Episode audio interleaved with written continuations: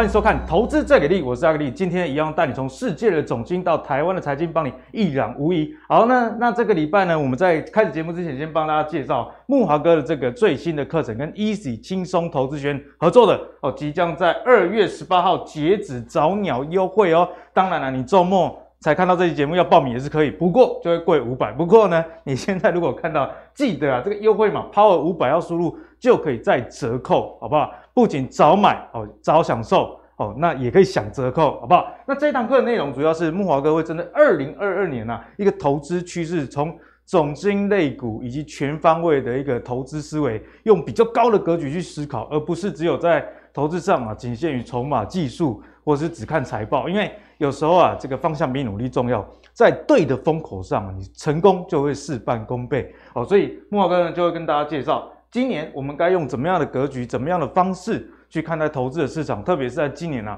有升息跟通膨的因素冲击之下，盘真的是大家觉得非常的难做。所以在今年，我特别推荐大家去参加木华哥这一堂二零二二全方位的投资趋势讲座啊！记得报名早鸟优惠到二月十八截止，输入 Power 五百，那相关的报名链接就放在影片说明栏的下方哦，大家再请参考啦。好，那今天的节目一开始呢，要跟大家聊到就是刚提到的。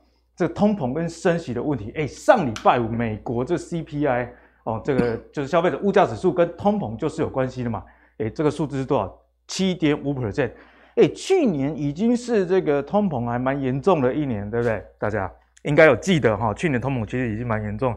不过呢，这个年增率 CPI 居然七点五 percent，这个消息一出来，也导致了这个美股的大跌，因为什么呀？公债殖利率整个暴冲啊，哦，一度十年期公债殖利率到两 percent 以上。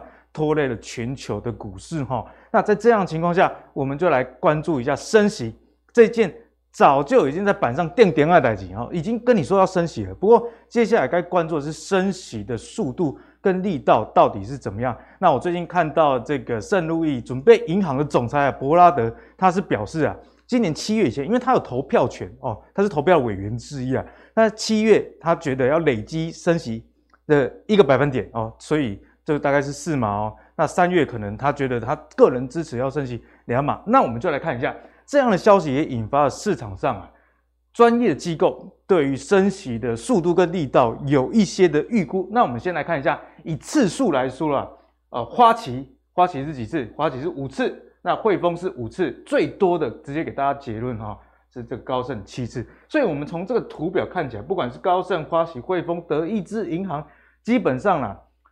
最少最少就是升息五次，哦，最多是高盛预估的升息七次。那三月呢？三月已经近在咫尺了，现在已经二月中了。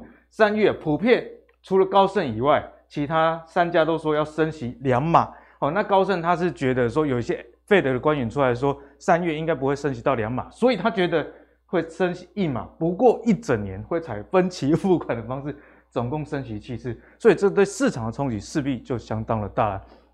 好，那为什么要这个升息呢？跟通膨势必是有关系的。那这些消息出来之后，也引发公债殖利率哦，这点非常重要。木华哥之前有提醒大家，如果超过两 percent 以上，对股市的冲击确实就蛮大了。哎，我们也看到，其实，在周五的美股啊，道琼两天跌了一千点哦，然后这个那纳斯达克指数也跌了两 percent 多，费城半导体跟台湾很有关系，也跌了四 percent 多。我们看一下，虽然呢、啊，最后回到一点。九出头这样子的一个公债殖率，不过盘中一度超过这个两 percent 哦，所以市场的动荡确实是非常之大。好，所以总经看完之后，我们回到台股，台股再先看加权指数，在封关之后拉了连四红，哎，周五虽然是跌，可是也怎么样，只小跌了二十七点。另外呢，像是柜买指数，柜买指数虽然还没有站上季线哈，黄色是季线，不过呢，上周五至少是站上月线啊，因为这个投信关股。都有在买哦，这些中小型股，但是呢，好死不死就遇到这个通膨，美国数据的公布啊，这通膨率真的是非常夸张，以及俄乌战争这样的影响，因此美股不管是道琼、纳斯达克哦，各大指数都躺成一片。所以呢，在这样的情况下，本周的反弹格局还可不可以持续？今天在录影的盘中啊，台股大跌了超过三百点哦，把这个月线都跌破了。那现在是一个好的进场时机吗？还是？该观望一下，就是今天跟大家讨论一个重点哦。好，首先欢迎今天的两位来宾，第一位是我们资深财经专家阮木华木华哥；第二位是我们的中奇源分析师。好，那一开始跟木华哥要来讨讨教讨教的，哈，就是关于这个通膨跟升息的问题啊。那我们看到这一这一位哦，这一位是谁？大家可能比较不熟悉，叫刚拉克，新债王。在在华尔街，人家都叫他新债王，对，也算是话剧也跟当哎，这种哎哈。他说啊，Fed 虽然觉得说通膨可能之后会减缓，其实有这样的言论啊。不过呢，他觉得这个确实通膨会减缓，不过速度会是令人失望。他觉得哦，二零二二年通膨率。至少五 percent。哎，慕驊哥，我看他去年啊，他去年四月的时候，他其实就有说，哎，那个 FED 说通膨是暂时，都是乱讲的。对，哎，所以他的观点其实值得大家去参考。他也觉得啊，今年会升息五次，然后三月升息五十个基点，也就是两码，几率是三分之一啊。所以一些风险性的资产，其实这些慕驊哥之前就有提醒过大家。比较成长股啦，靠话题的啦，没有赚钱的啦，哦，这修正会很惨，避开哦。如果你有听的，那恭喜你，你这一波应该会躲掉不少的损失啊。那新债网的言论看起来是觉得说升息是势在必行以外，次数会到五次。那我们就来看另外一位哦，这一位是这个圣路易联邦银行总裁伯拉德哦，他是可以投票的哦，哈、哦，他是属于比较鹰派的，好不好？那他赞成啊，三月到七月间。至少哈，至少升息三次，而且他说其中一次要升息两码，也就是说升息四码这样的一个意思。但是他也有一个备注，他说啊，Fed 哈不会准备紧急升息的，没有必要超出市场预期的动作来吓坏市场。哎，投资人应该对这句话。看到稍微有点安心了，不过 事实真的是这样吗？茂哥，我们怎么样从这个升息的节奏来看待后续股票的走势？好，因为在上周四啊，这个美国公布出来的 CPI 实在是让人吓一跳。对，原先市场预期呢，这个 CPI 是不如预期的。哦，那这个市场预期是七点三的这个 CPI 年增率，对，结果公布出来了，不但不是不如预期，反而是超出预期，超出、啊、到七点五，连核心 CPI 都上到六趴哦，太夸张了。这个是一九八二年十月以来的这个 CPI 就物价指数的一个新高，等于说四十年来的新高。那这样子的这个一惊吓之后，这个美股就出现大跌嘛，哈。那结果呢，好死不死，礼拜五又爆发这个所谓乌俄危机冲突的这个上升了，哈，这种危机的上升，那使得美股呢出现了。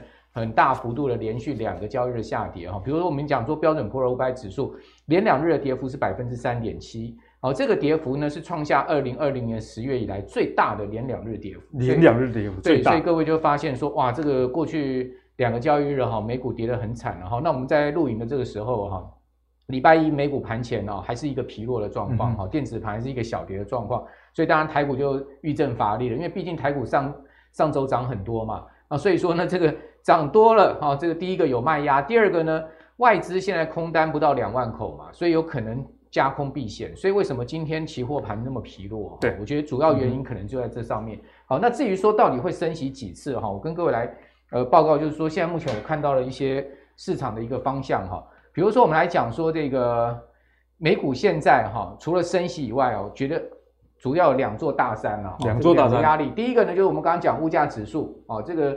使得联准会升息压力大增。现在目前市场预期升息，呃，两码哈，三月一次升息两码，三月十六号，哦，几率已经上升到百分之百，就是上上个礼拜四，一百 percent 就刚刚阿格力讲的，会钉在钉板上了。对。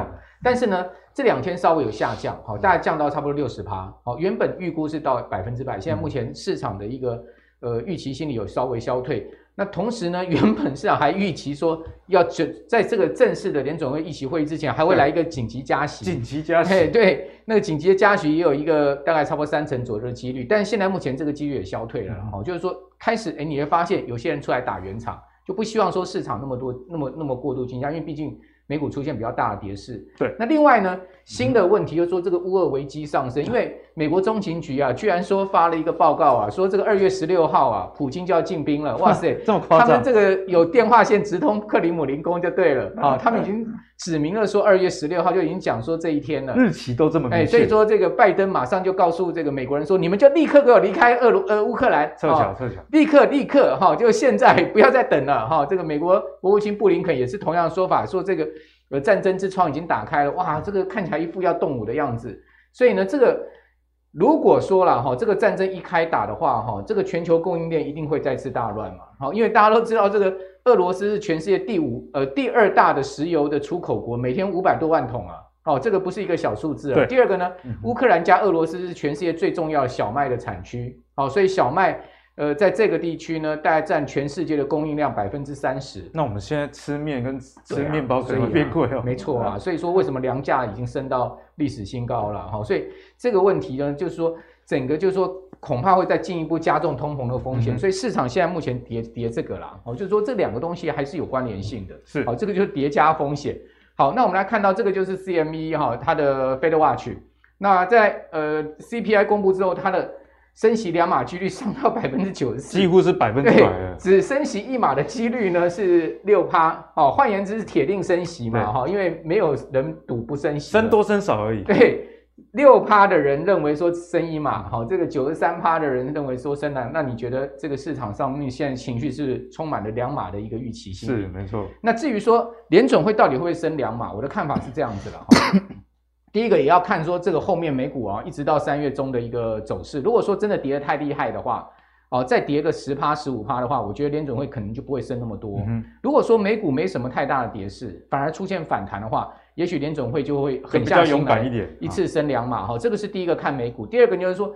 在三月中议席会议之前，还有一次的 CPI 的公布，好，那这个 CPI 的公布也很关键，就很重要了。哎，如果再破表，那就没有话讲了，肯定升两码了。不用质疑。如果说从七点五再往上升，那肯定就是再升两码。好，这个是第二个很重要的关键。所以说，我觉得现在目前还是有变数。嗯、那我们我们比较倾向联准会还是按部就班呐、啊，可能升一码了。好，但是呢。如果说呢，只升一码，是不是真的能把市场通膨情绪打消？这也是可能联准现在两难的问题。好，因为现在目前各位可以看到，美国十年期国债殖利率突破两趴嘛。对。那突破两趴，其实这个就很明显的是不利于科技股。但好一点是什么？因为乌俄危机发生，所以市场资金避险到这个公债上去，所以它反而在礼拜五时候出现了一个明显的下跌。好，大概跌了十二个基点，跌到一点九三。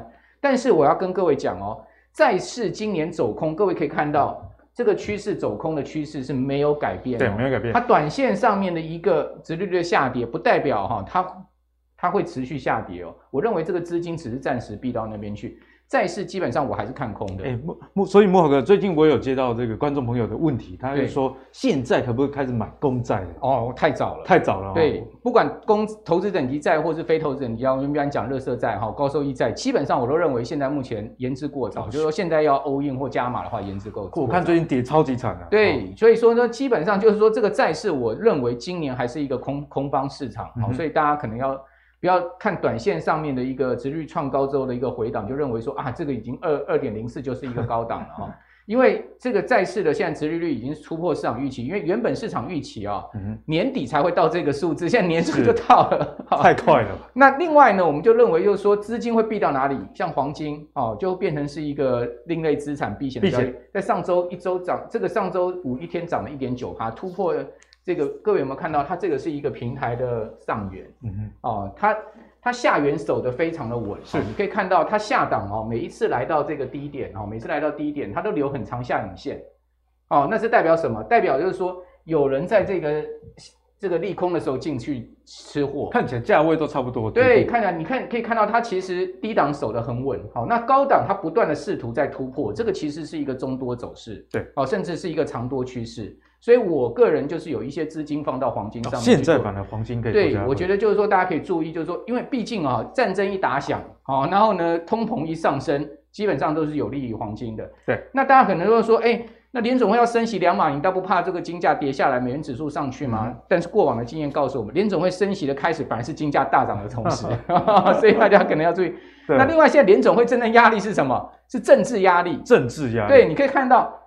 拜登的民调已经跌到四十二，就是满意度哈。然后呢，通货膨胀走到七八以上。但我发现这正是一个，其实可以理解，因为当东西变贵，我们第一个一定是先怪政府。对呀、啊，所以说呢，美国人也是一样哈。现在目前美国的这个，大家看到它的薪资增长率是五点七，是啊。那但是物价是七点五，其实它的薪资是实质负增长，增加表面上增加，但实际上买到东西还是更少。那你想看年底他们要其中选举？哦，那个美国的众议院四百三十五席要全部改选，哦，参议院一百席啊，要改选三十几席，你觉得呢？谁会赢？哈，如果在野党赢的话，拜登不就跛脚了吗？所以这个通膨为什么一定要打？其实是因为这样，政治因素是哦，就是说拜登他现在可能不已经没有办法顾到股市了。反正我跟你讲，我就是先要把通膨打下来，先顾自己了啦。对，对，对，这个政治思考面是在这样，所以我认为一次升两码的几率是也是存在的，因为毕竟我觉得联准会现在受到的这个政治压力很大。那我们就来看一下。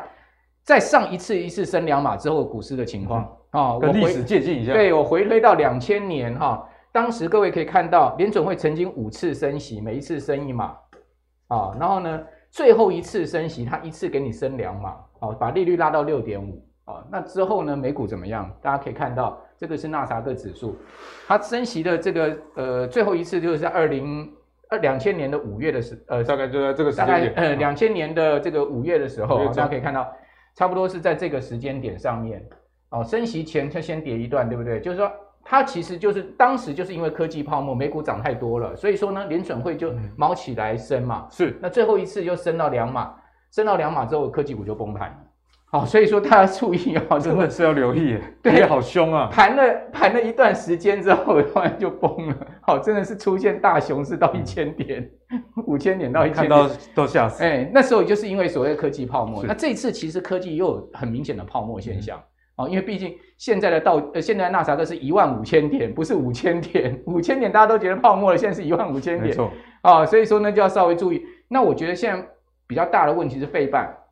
你看到这一波费半跌破季线，它很久站不回去，季线又下弯哦，季线下弯是一个致命伤哦，而且呢，它这么多天没站回季线，就是很怪哦，所以说呢，在一根黑 K 下来，如果破这个三一四七的话，你就要很小心、嗯、哦，破这个低点的话，你就很小心，就另外另外一波强力的空方可能会出现。那现在现在目前这个位置在这个呃三三六五，好，这个点它其实是已经破了这个，差不多跌到二十趴，进入到熊市了。所以如果再破，哇，那真的是大鸡都掉啊！这个半导体股如果成成成立熊市的话，那就不得了了哈。所以说要特别关注哈。那 Xilinx 啊，各位可以看到上周五一天跌了快十趴，哇，好夸张哦，一天十 percent。你可以看到它其实是最有撑的股票哦，在费半指数里，赛灵斯是最有撑的，而且它跟 AMD 的合并快完成哦，就最后干下来，这个是一个很麻烦的哈。然后 AMD 从高点下来三十趴了哈，然后呢？辉达从高点下来三十趴了，哦，所以都已经进入熊市了啊。TSMC 各位看到在这个地方破季线，哦，所以要小心啊。所以说基本上呢，我要跟各位报告，就是我现在个人看法，从年初到现在也没有改变，就是今年就是保守一点，保守操作可以，但是呢，慢跟缓其实是一个很重要原则，就是不要看到什么大跌就急着进去抢短，然后等局势比较稳定再说。好，那我们谢谢木华哥帮大家解析啊。那相信从木华哥。刚刚的解释，你就可以知道说今年的投资节奏为什么要放缓。好，那刚刚摩哥提到这个台积电的 ADR 也是下跌的情况。不过呢，台股的这个台积电啊，今年跟去年比起来，气势股价上确实还是比较强一点。那我们看到，哎，不仅是国内的这个投资人很喜欢定期定额台积电，连这个大师索罗斯哦，去年哦，它是大受科技股的这个 ETF。我们来看一下这档 ETF 呢，就是 QQQ，它持股的价值从前一季的三点五六亿美元啊，砍到剩多少？剩九百四十万美元，基本上就是基本上就卖的差不多了，卖光光了。不过呢，他继续买进台积电的 ADR 哦，持股的部位比前季大增四百四十二 percent 哦，所以在这样的一个观察下，我们就来请教我们的分析师奇远啊。好，奇远，我们就来跟你请教。啊从这一点来看啊，台积电我们该怎么样去留意呢？嗯，我想我们先来看一下，就是在这个台积电的这个呃几个几重要的一个部分呢，我们先看这个。呃，第四季的财报哦，我们从第四季的财报可以看得到，其实它有个重点，就是产能的利用率维持在高档这件事情，嗯、就是说市场对于台积电的需求还是非常的强哦。对，那七纳米的营那个营收的部分哦，虽然季减，但是五纳米的这个营收贡献是激增三成多。那我觉得这个东西就是说，市场其实在走到一个所谓高速运算的需求的时候，这个地方它根本这个产能是不符合这个市场的这个需求的部分哦，因为它供不应求。那另外就是说，第四季的部分，它的营收是四千三百八十二亿元哦，对，它的这个年成长的率是两成多，这个是一个很好的数字哦。那加上就是说，税后净利啦一千六百六十二亿元，整个年成长也是十六点四哦，所以你从它这个财报来看，就可以看得出来说，其实台积电它整个营运来讲都是非常好的，没什么问题，没什么问题。那我们要就就是要看这个未来的今年的这个所谓的整个市场成长的环境嘛，比如说我们看到高速运算的需求，还有车用电子是复苏的嘛。那我们刚刚其实在上一张这个 PowerPoint 里面，我们可以看到就是说，在这个升息的这个这个这个 CPI 的细项里面，我们看到就是说，二手车跟卡车这一块，它的这个所谓增值是比较大的。那增加好多，对，增加很多，对，那这有部分也是跟塞港有关啊。我们新车进不来，好，那车用电子的复苏，我认为是在今年整个所谓的整个晶片或半导体的这个呃需求来讲，算是一个主轴的部分，很重要的一块。对，那为什么大家觉得说高速运算这个东西很重要？因为我们走到所谓的车用的时候，我们会有所谓的五 G 联网嘛，是，你就会出现所谓的自动驾驶，那这个东西很需要 data center 去做运算，比如说我的我的路况啊，我的路线怎么走，那另外就是说。美系的这个 CPU 大厂要推出这个新产品，包括这个台企的这个所谓手机 AP 大厂哦，就是要推出新的旗舰晶片。那这个部分来讲，都会用到比较先进的制程，比较高阶制程。对，比较先进的制程哦。那我们往下看，就是说今年的营运展望，其实我们要去看几个重点，就是说台积电它今年它如果真的觉得不错的话，它一定会去付钱花钱去做一些投资嘛。对。所以它资本支出是四百到四百四亿，这其实是。二呃，二零二一年的这个三百亿还要再多，大幅的成长，大幅度成长哦，这个就是他看好未来的前景，所以它这个部分来讲，有七到八成是在这个七纳米，先进封装占十 percent 哦。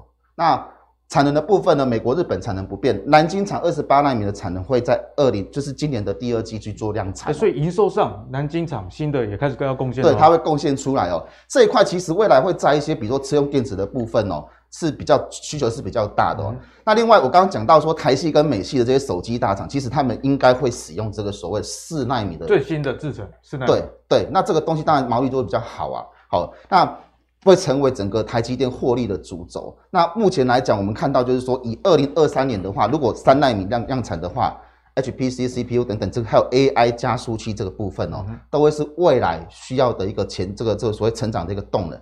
那我们看股价是不只是看今年，还要看明年嘛。那如果说明年三纳米可以加加进来的话，对股价的成长是有很大的这个帮助。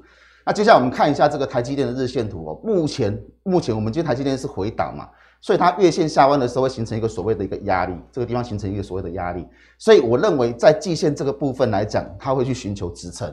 如果投资人你真的想要去投资的话，可以利用这个所谓大跌的时候去布局。嗯这样对你来讲会比较有。哎、欸，其实如果历史经验上看起来，台积电跌破季线啊，甚至跌到年线，都是一个相对好的买点。对对对，没错。像那个二零二零年的时候，三月份那一次最低点的时候，我我印象很深刻，就是开盘的时候直接往下杀，杀到快跌停的时候被拉上来，杀到快跌停，太夸张，被拉上来。所以那一天后来盘后过几天就公布嘛，好像某家公司买了三亿。嗯哼。对，所以其实低点都是在恐慌的时候出现，特别是像台积电这么绩优的股票，你不一定要在高档的时候去追它。反而是真正大大跌的时候，你去买它，我相信长线应该应该会不错。这样、嗯、好，谢谢吉远分析啊。我们从这个资本支出以及新厂的贡献，还有明年的一些产业展望，包含的四纳米这些高阶制程哦。吉远、嗯、建议大家，如果这一波下杀，因为费半跌很凶嘛，嗯、那台积电如果有被拖累的话，嗯、或许这就是一个相对好的时间点哦。好，那我们谢谢奇远帮我们解析台积电的一个部分。嗯、好，那讲完了这个刚刚科技股的下跌，还有跌台积电，其实。也在跌之后，接着呢就要跟跟大家来分享跟航运相关的啦。哦，在今年呢，我们可以看到这个华航啊，以及长荣航的部分，哎，股价跟去年相较起来，似乎还是一样的强势哦。特别是在成交量的部分呢、啊，我们可以看到其实都有放大的一个情形，当冲客似乎也回来了啦。但是呢，到底这些天上飞的比较好呢，还是我们刚刚看到了这个货柜？三雄比较好呢，因为货柜三雄，我们来看一下啊，营收都表现得相当不错。例如说万海啊，营收首度冲破三百亿的大关呢，年增率高达一百四十 percent。那除了这个万海以外，老大哥长荣啊，长荣也是一样创历史新高，年增率九十九趴啊，淡季不淡哦，因为今年航运杂音上比较多了。不过综合航海王以及我们天上飞的这两艘，我们就来请教木华哥，因为木华哥对于航运啊，或者是空运都非常的熟悉。那现在呢，大家就在问啊，诶，是机票比较好呢，还是船票比较好？莫哥，我们怎么看？我觉得机票跟船票各有他们的利基啦。哈，我们常在股市里面有讲一句话嘛，涨时重视，跌时重值。值好，什么是叫势？势就是那种气势亏的哈，就是说当在上涨的时候，那种有气的股票，那个鬼的元宇宙，元宇宙哇，蛮有题材的哈。是这个管它 EPS 是多少，管它本益比多少，它就会飙哦，那种就要试。但跌下来的时候，当这个海水在退潮的时候，大家就会开始就注意说，哎，到底谁在裸泳，对不对？是，就要去看什么？看有值的股票。那值的股票是什么？第一个本益比不够，呃，低本益比第二个高值利率的，对不对？第三个呢，呃，企业稳定获利成长型的，或者说呢，它是呃所谓的这个必须型的。哦，所以说在这样状况之下，大家回过头来看到说，哎，像今天这个一开盘大跌之后，它就躺平了，大概两 两百点到三百点的跌点。但航运股却是在上涨，对，航运今天蛮强的。为什么呢？因为它的值就出来了，它的毕竟今年呢，它的这个呃看起来它的展望性不会太差啊。虽然说很多人质疑说会不会比去年好了哈，这个是另外一个，等下我们讲哈。但是呢，至少它有去年的这个 EPS 的四这个四十块看得到了，就是这么多。对，然后呢，它。股价说实在也没有像以前那两三百块这么高，好一百多块钱的一个股价，所以你算一算那个本益比实在是真的很低啊，两倍三倍的本益比啊，好，那你要算那个股利，呃，股票配呃股股息配发率，如果说有百分之五十的话，配个二十块的现金，哦不得了，哇，不得了，那你算一算股价一百多块，那个殖利率太惊人了，吓人了，对不对？所以说在这样的一个状况之下，这个市场的资金就会回归到像像这样的概念。那我们先从他们今年一月的营收来看，好，刚才这个阿格里有讲到说，其实三雄元月营收都高奏凯歌了哈，大家都赚得很高兴哈。阳明三百五十五点九亿，月增一点三八趴，年增七十四趴，哦，已经算是表现比较不好了，表现比较不好。对，因为你刚刚讲说万海突破三百亿，对不对？三百二十五点一，首度突破三百亿，它月增将近四成呢。慕驊哥，十二月人家传统上认为是旺季，没想到一月更旺。一月是超旺哈，然后年增还这个一百四十趴，有没有？哦，那长隆呢，元月更猛啊哈，这个是历史新高的五百六十八点四一亿啊，然后呢年增九十九趴，就好，好，那月增八点八四趴，好，连续两个月这个四个月营收站稳五百亿大关，显见什么？现在市场是供不应求嘛，对，好，首季淡季不淡。那其实，在农历年前呢，这个运价是有一波下跌了，好像我朋友他们要出柜嘛，哈，从大陆出到这个美国加州那边，啊，他们一原先一个柜大概一一万六千块，后来是大概差不多跌到一万块附近，哇，跌蛮多的。对，但事实上哈，另外一个说法是，其实呢，货柜商的获利完全没变，那个是 forward 的价格在跌，哦，未来的价格，哎，呃，forward 就我们一般讲揽货商啊，哦，就是说，比如说像。阿格里很熟悉，像中飞航啦，哈台华啦，他们不是会去拉客人吗？然后我会有一个报价给你嘛。懂懂。那事实上我，我我拿到的这个航运公司的价钱是另外一个，中间有个价差嘛。哦，这个 forward 他们就是这样在干嘛？那 forward 因为他们看到货一下少了，所以他们要赶快把他们的那个位置出清了，所以说他们就砍得很凶。大家都在砍的时候，事实上。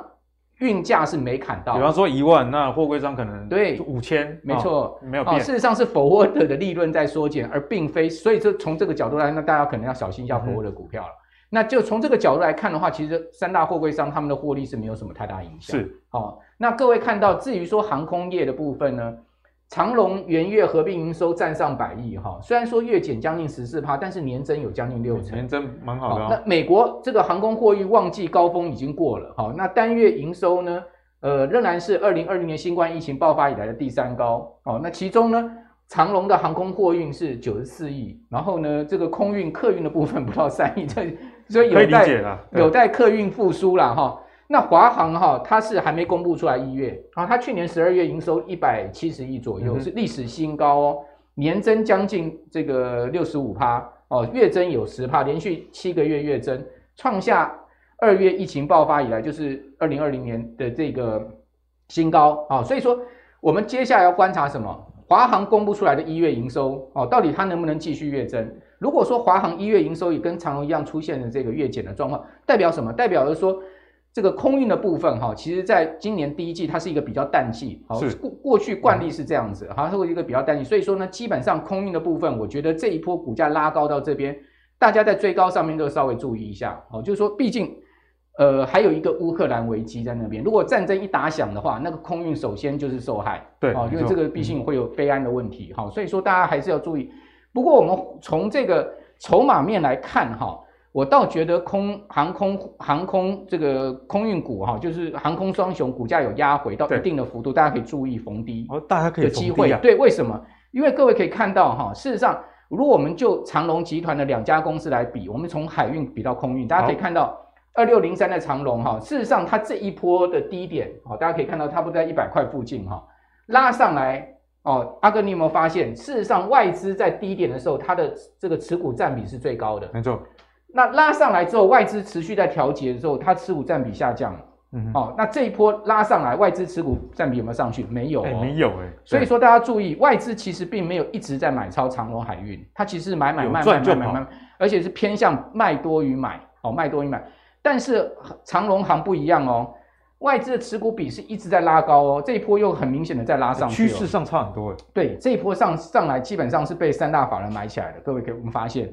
买的很凶，天天买，而且是大买，哦，所以说基本上就是说这一波，呃，这个像这样子的一个筹法人筹码结构，我个人的过去的经验是，当它股价有比较明显波段压回的时候，反而是大家可以去注意的点。是，好，所以说呢，我倒觉得航空股大家可以注意短线、中线上压低的机会，海运股呢也不看淡，但是海运股涨到这个地方啊，也别太去追高了。哈，因为毕竟讲实在的，它的利多大家也都很清楚。它现在目前的真正的价值在于股价杀到一定程度下面的一个偏低的价值买点，可以低阶不要追高。对，我比较倾向海运股是一个区间操作的策略。好，那谢谢木华哥帮大家解析，相信这样子非常清楚啊。以木华哥的观点来说呢，筹码上的观察是非常重要的。那如果以筹码上的比较，那确实以长隆啊两家同集团的嘛，那这个海运法人是卖多于买。不过呢，我们看到这个长荣。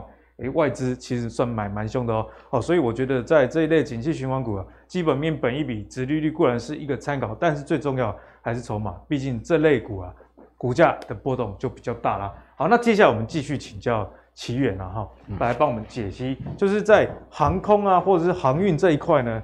你有没有什么特别的观察来分享给我们观众朋友？好，我有两个重点来跟大家讲哦。第一个就是我们在这个航运的部分，其实应该是说，这次空运会上来，其实有一部分跟我们的海运的转单或者是货柜转到这个部分空运的部分有关嘛。那现在对航空来讲，它的看法不单单是说这个货运的涨价而已，我们要看未来 Omicron 对这个疫情。好像对于这个航空业的冲击，目前是看不到。那未来如果说这种东西有任何的变数的话，可能是要你要去考虑的因子哦。那的确，我们刚刚看到就是说，其实在这个法人的筹码来讲哦，两者的现行的确是有很大的这个差异哦。那我们就要去评估，就是说。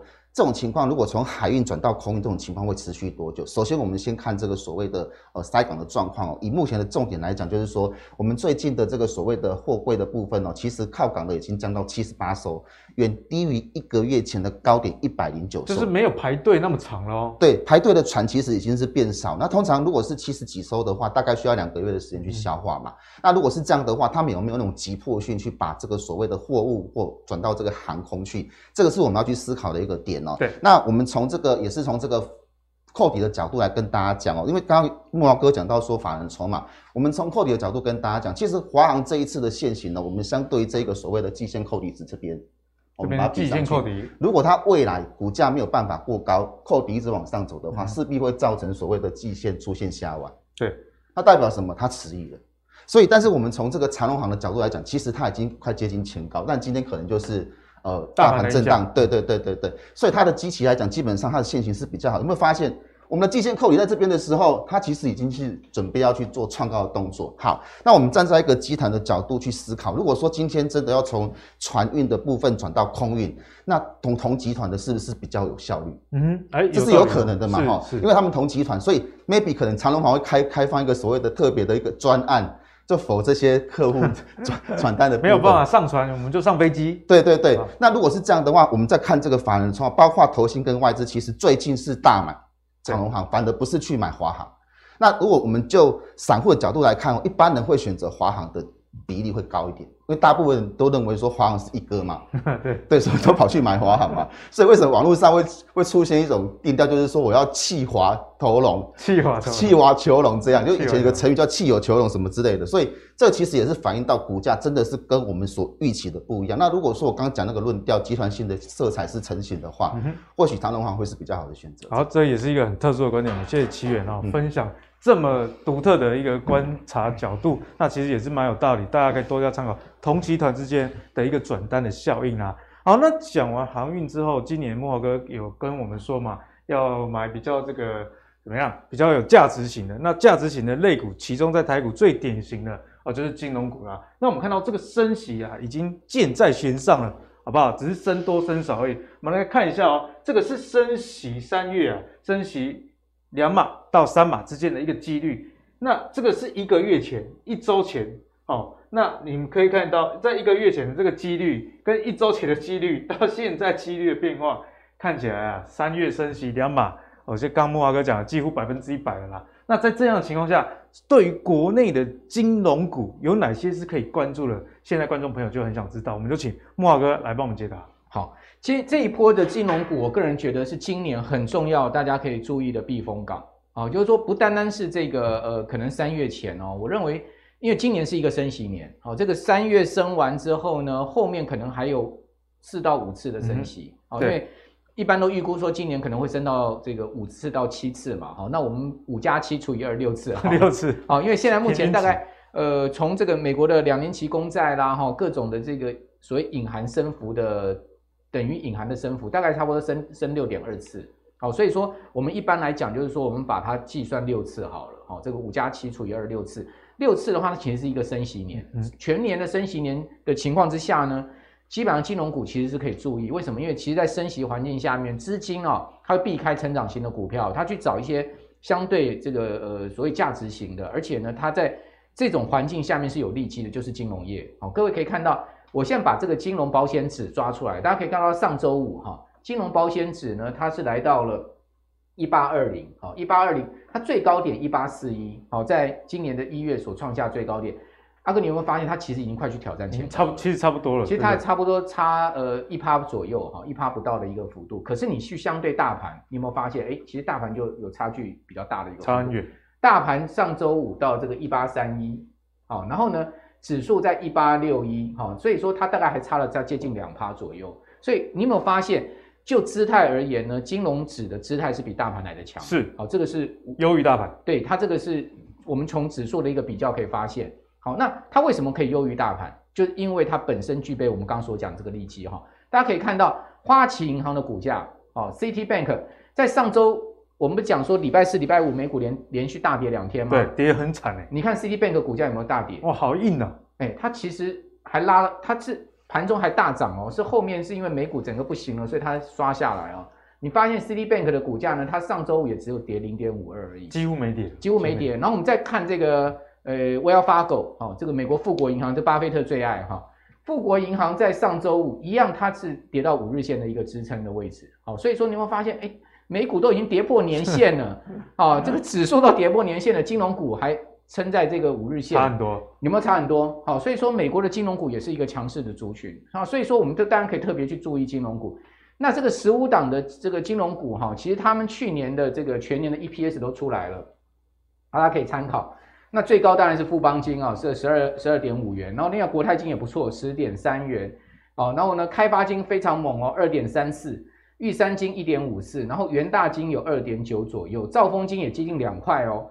然后阿格力最爱的台新金也有一点六，对不对？老妈赚很多钱，老妈赚就靠这一档。那星光金呢？一点六五哈，国票金一点三，永丰金一点四三，中信金我觉得大家可以特别注意哦，它有二点七，对，它有二点七。你有没有发现它在在这个呃金控股里面，在相对中低价来讲的话，它的这个 EPS 是很亮眼的哈。是，第一金一点五，然后呢，日盛金也有一块，然后日盛金现在要并到这个富邦金去。和固金一点五，所以你从华南金一点三，你可以从这样看下来，哎，你扫下来一遍之后呢，其实你的答案大概就出来了。你可以去，你可以注意什么？我觉得你可以注意第一个中信金，嗯、第二个你可以去注意台新金。为什么？因为他们相对这两档股票的这个股价相对是比较低的。那这个市场是这样子，当风险来的时候，大家会比较避开高价股，没错，去找低价股。所以你会发现，中信金的股价有没有非常稳定？蛮强的，不涨停但涨不停。年初以来，它就是一路上哦，从二十五块附近，它已经上到二十九了。所以你不要小看它，年初以来它已经涨很多嘞。哎，不知道赚几年的股息了。对啊，这个所以说，我倒觉得中信金其实不失为一个进可攻退可守，大家可以参考的范例了哈。那另外呢，就是刚刚讲阿克烈最爱台新金，其实它年初以来股价表现也很亮眼呢，对，它守在这个五日线之上哎，哦，所以说这种呃标的，你看法人的一个筹码，哦，大家可以看到这个投信，对不对？哦，你可以看到外资是不是比较偏多的一个操作？我们看中信金也是一样，投信是不是很偏多？少都都是大卖小小卖，大买小卖而已哈、哦。然后外资是不是非常偏多？也是大买小卖。好，所以你发现为什么他们的股价用法人的这个筹码面的支持？所以我倒觉得说，今年大家可以去特别注意这个，因为因为我其实有观察，不只是台股的这个金融股，对，美股的金融股、港股的金融股都长一样，整整个整个全球的金融股大家都长这个样子。好，所以说资金有一个全球性的避险到金融股的趋势，这倒是大家可以注意的。好，那谢谢莫哥来帮我们解析哦。金融股确实在今年真的是非常非常的棒啦。那在这个年前，阿格力也有一集 ETF 的特辑嘛。我当时候也有跟大家讲，如果金融股真的不知道要挑哪一家的话，那不然你干脆直接买零零五五哦，这个元大 MSCI 金融里面十几档金融股全包哦，至少在这个趋势上你就比较不会跟错了。但是如果你是喜欢个股，你不喜欢这种 ETF，毕竟金融 ETF 的殖利率比较低嘛。那慕驊哥刚才提醒了哈，哎，像台新金。中信金哦，今年的获利势必也会相当的不错。我最近也在跟这个台新征询这个房贷啦，我希望可以为我妈这个贡献营收哈，好不好？好，那最后呢，我们讲完这么多之后，我们要来问一下选股的问题了。我们来请教一下奇源，嗯、因为今年啊看起来选股真的是非常困难啊。嗯、除了少数从这个升息会获利的金融族群，大家觉得比较明确之外啊，其他的题材。哎，其实虽然有基本面，有这个营运的展望，但是股价就是不会涨。所以今年的选股，你可不可以教教我们有哪些重点，我们可以多加去思考？我我刚好跟大家讲，就是说，其实，在台积电的那个营收首重，就是在这个所谓的高速运算。那我认为说，这个先进制程的这个 CPU 的等等这些东西，应该是跟市场的需求有关。好，那我们来看哦。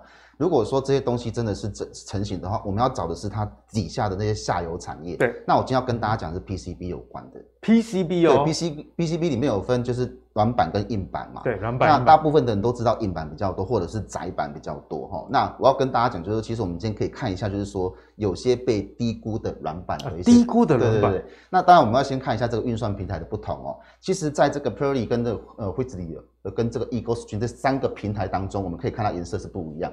早期的时候，其实在呃先前二零二二年的时候，二零二一年的时候，其实你可以发现，就是位置里的部分哦，其实它是逐渐的去做增加的一个动作，就比较有点深，但又不就是太深的这一个这一个，对，我把它画起来，大家比较清楚，它其实都是不断在增加嘛。那个时候我们知道，就是说除了 Purley 之外哦，就是惠子里的部分其实是增加的，但是呢，今年会有个东西叫做 Eaglestream 的部分。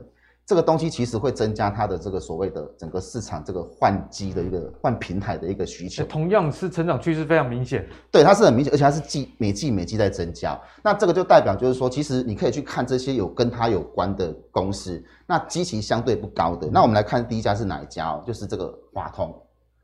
哦，华通其实第一个它车用的。板哦，陆续通过认证。我刚好跟大家讲，就是车用板的部分其实是最重要的一件事情哦。那未来如果说整个车用市场的这个呃塞港问题解决，或者晶片的问题解决的话，它的这个题材就会很好。第二个就是美系卫星的部分。那之前我们知道，就是说市场上有人会讲，就是说未来可可不可能就是说呃卫星的手机会取代我们传统的手机？哦，这个其实是可以去思考的。如果说它一直在发射卫星的话，那这些需求一定会在提升。